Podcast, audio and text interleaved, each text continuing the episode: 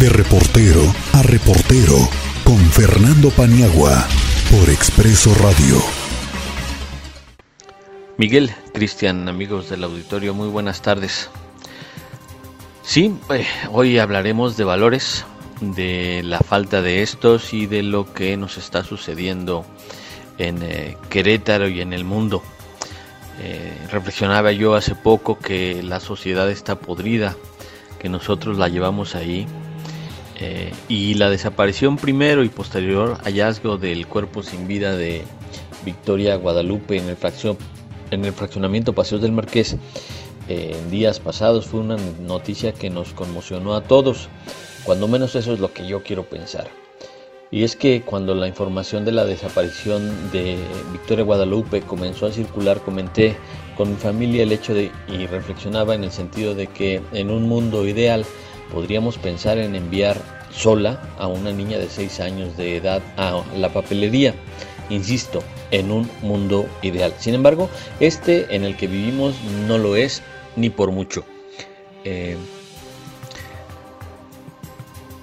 decíamos que eh, falta valores eh, y no vivimos en mundo ideal.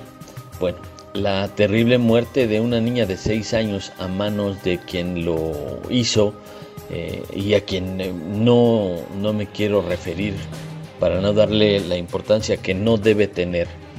Eh, eh, es un hecho que nos debe llamar a la reflexión. Eh, y si vemos eso junto con lo que sucedió hace un par de semanas, un poco más de un mes en el Estadio Corregidora, encontramos que algo pasa en esta sociedad. Vivimos en una ausencia de valores. Vemos cómo nos faltan nos sobran manos para buscar a alguien que se perdió, a una niña que se perdió, pero nos faltan ojos para prever o para observar y evitar que desaparezca.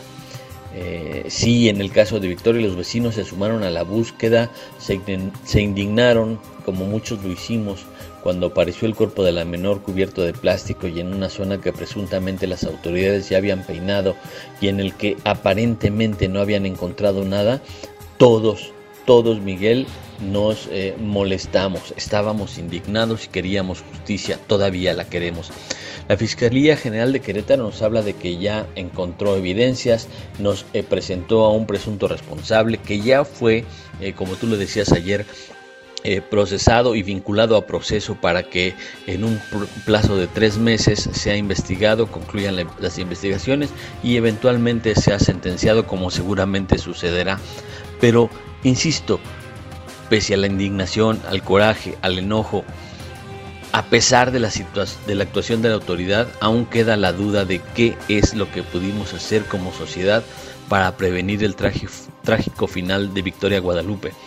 Creo yo que mucho, algo hemos estado haciendo mal, Miguel, Cristian, auditorio. Algo no hemos hecho bien en las últimas décadas en México y en el mundo. La falta de rigor, la ausencia de diálogo, la flexibilidad que raya en la dejadez, la irresponsabilidad. Nuestros abuelos, nuestros padres, nosotros y nuestros hijos, todos, todos hemos dejado de hacer para dejar ser. La indolencia, pues, más allá de creencias religiosas, la ausencia de valores es una, en una sociedad podrida como la que hemos construido, hace urgente, creo, un cambio de paradigmas, un replanteamiento de prioridades, dejar atrás el yo y reemplazarlo por el nosotros, o mejor aún, privilegiarlo por el tú, por el ustedes, poner el tú y el ustedes antes que el yo y que el nosotros, reflexionar antes de actuar. Creo que es hora, Miguel, y lo que nos muestran estos hechos, tanto en el Estadio Corregidor el 5 de marzo como eh, la trágica pérdida de una niña de 6 años que lo único que hizo fue ir a la papelería a querer comprar algo, nos debe llevar a reflexionar y a actuar y, pero sobre todo, a cambiar. Esto, Miguel, creo que es lo que deberíamos rescatar de esta enorme, terrible tragedia que hemos vivido en Querétaro en la última semana. Hasta aquí eh, el comentario Miguel y bueno, nos vemos la próxima semana aquí de reportero a reportero.